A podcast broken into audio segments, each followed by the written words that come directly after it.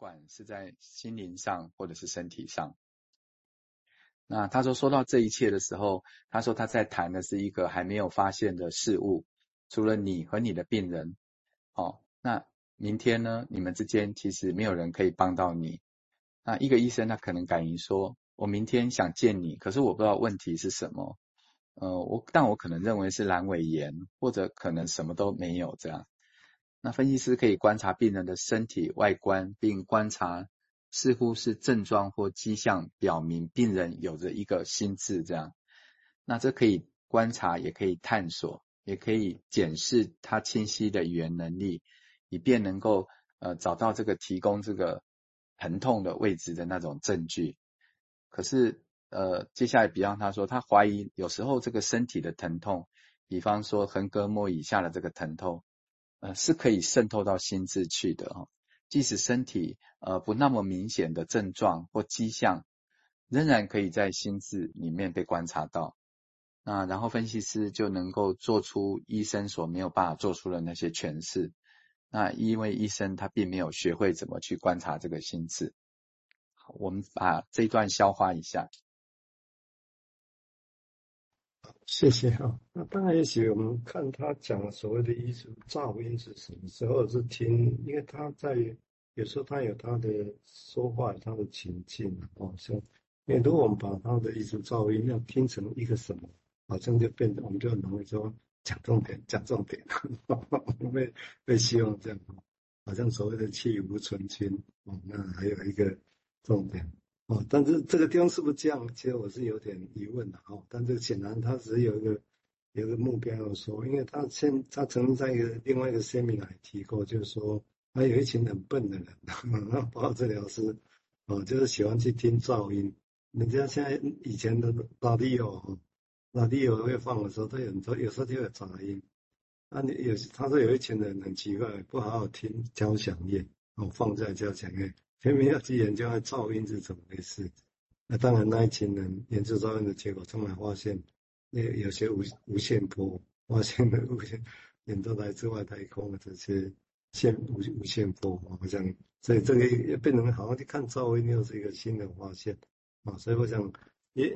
我不认为他讲的是冲突了，只是他有他的情境，他也想要去表达了哦。所以有时候用比喻就会有这样的一个一个吊诡的现象。好，我们现在请对接着进一个说明，谢谢。嗯，好，哎、欸，这一段就是还蛮浓缩的哈，也也尝试在理解 Beyond 他在想的事情是什么，哦，跟这个问问题的人他想要问的部分哈，那呃看起来有有点困难，但我就提供一下我的想想到的事情这样子，好，那。呃，就是刚刚在讲那个噪音的时候，我是想到的是说，其实，呃，可能不只是这个来的时候的，呃，这个，呃，这个个案哈，把用用噪音把治疗者给淹没了哈，所以有时候会有一种失去头绪，或者是该从哪里处理起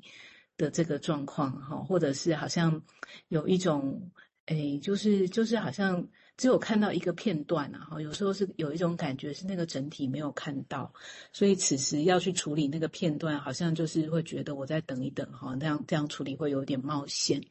那那个接回到刚刚那个触诊的那个感觉是说，哎，那如果身体上的疾病很明确的是因为我们有一个身体，啊，所以知道说那个接触接触点也许就是一个点，但是它有一个系统，好在。在让那个点发炎或者是发痛，哦，那于是有一个身体可以去摸、去感觉、去讨论，那个感觉还是跟一个心智上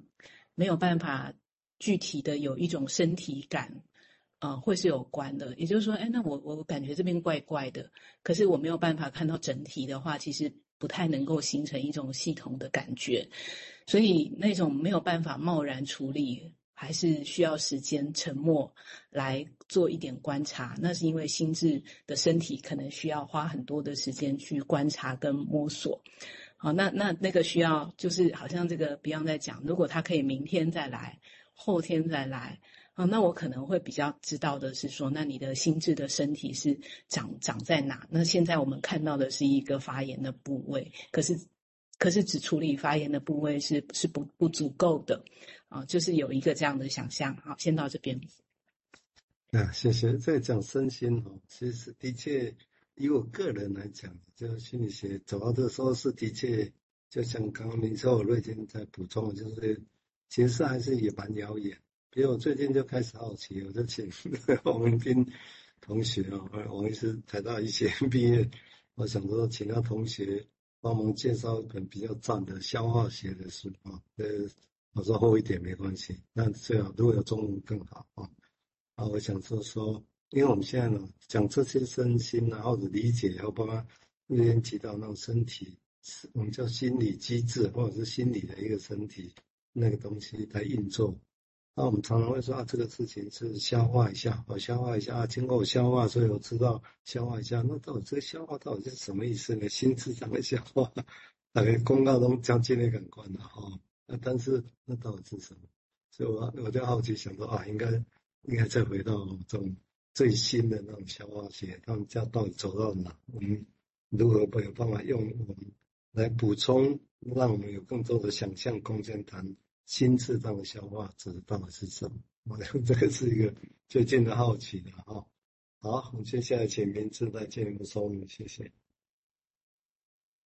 嗯啊，就是谢谢两位哈，两位说明就让我也想到是说，有没有可能这个噪音也可能是这个治疗者自己，因为在面对这种很困难的情况的一种内心的一种，比如说刚才是说那个。你赶快讲重点吧，这样的一种感觉，就是因为这实在太痛苦了，所以就很想退却嘛，很想从那个那个感觉里面退场，这样子。那所以要被清除了，好像是这种东西。如果这个东西比较没有了之后，好像才会有一个，他说那个你才能够看得到，看得到一些东西。但也像瑞金说，这真的是需要时间啊，慢慢慢慢的，慢慢慢慢去。那我就想有有一些个案他们会说。诶，我好像没有什么可以讲的，这样，我好像要讲的都讲完了，好像忽然也有一种说，诶，好像正要开始讲重点的那种感觉了。好，那我们就继续往下看，呃，也是同一个问题的回答。嗯，那今天我们就不急哈，就没讲完以后我们再讲，再有机会再回来讲哈。好，他继续回答这个问题，他说。嗯、他说，呃，分析这个职业是危险的哈，呃，但是分析师不能够透过逃避来面对这种危险。我们都知道这个时候，我们都知道起身离开是没有用的，但是不那么容易看到的是，如果我们不喜欢病人说的内容，我们的心智就会变得缺席，就我们人虽在，但心会不在了。他说，根据我的经验哈，这些边缘型的这个精神病患者啊，所谓的啦哈。他说：“他们总是知道，呃，这个分析师什么时候会心不在焉，哦，有时候病人他会说，啊，你离开了，哦的时候，那这个可能这个分析师就会说，哦，对啊，对啊，你你也知道快快要周末了，我们要休息了，那明天后天，呃，我们都不会见面。他说这样的诠释是很容易的，也很合理的。